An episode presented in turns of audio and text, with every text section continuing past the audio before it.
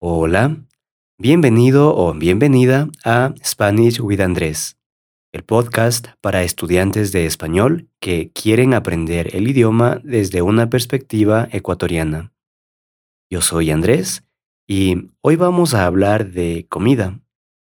By the way, if you find this episode a bit hard to understand, you can find the transcription on SpanishWithAndres.com slash cuy. You have the link in the description. Ahora sí, empecemos.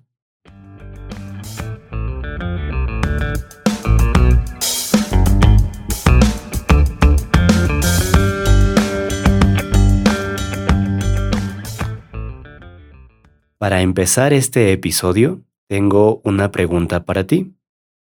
Si un amigo de otro país va a visitarte y tú tienes que mostrarle los mejores lugares de tu ciudad y las mejores comidas, ¿harías un buen trabajo?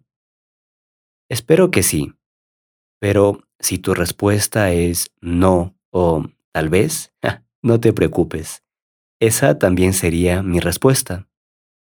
Conozco algunos lugares geniales que, si un día vienes de visita a mi ciudad, me encantaría mostrarte cascadas, montañas y algunos restaurantes que seguramente te gustarán.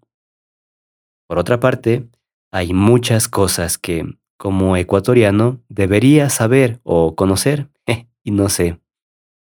Un buen ejemplo es el cuy.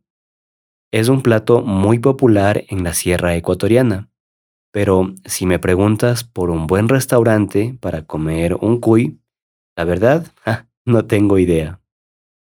Para ser honesto, solo he comido ese plato dos veces en mi vida. Una cuando era niño y otra hace unos tres años. Y la verdad, no me gustó mucho. Por cierto, si no has escuchado el nombre de ese animalito antes, déjame darte una pista.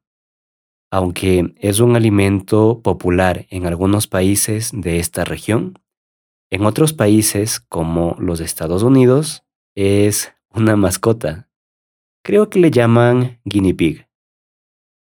No recuerdo muy bien por qué comí cuy cuando era niño. Seguramente alguien me obligó. Pero recuerdo bien el día que comí cuy hace unos tres años. Y en este episodio quiero contarte sobre ese día.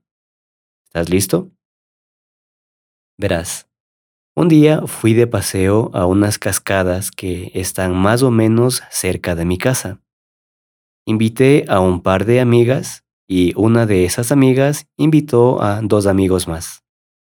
Algo importante que debo mencionar es que una de las amigas que invité es de Estados Unidos y los amigos que ella invitó son de Francia.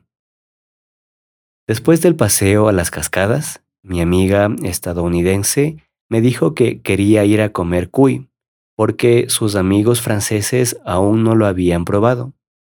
Y se sorprendió mucho cuando le dije que yo tampoco había comido ese plato en toda mi vida adulta. Ok, definitivamente tenemos que ir, dijo ella. Así que fuimos a un restaurante y ordenamos uno. Bueno, en realidad no sabíamos si nos gustaría, así que ordenamos la cuarta parte de un cuy para los cuatro.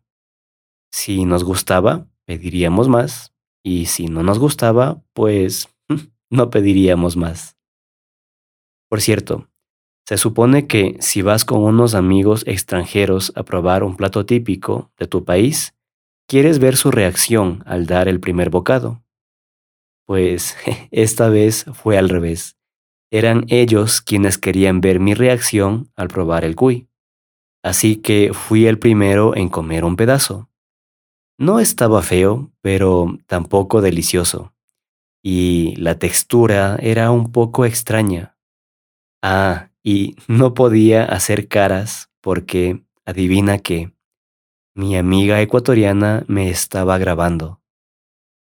Pero bueno, cuando ellos probaron el cuy, pasó lo mismo. No les pareció feo, tampoco les gustó mucho, así que terminamos el plato y salimos de ese restaurante. No diría que fue un desperdicio de dinero. Probamos cuy, que es una experiencia que muchas personas que visitan Ecuador quieren tener. Pero la próxima vez que vaya a comer algo con amigos de otros países, definitivamente no será cuy.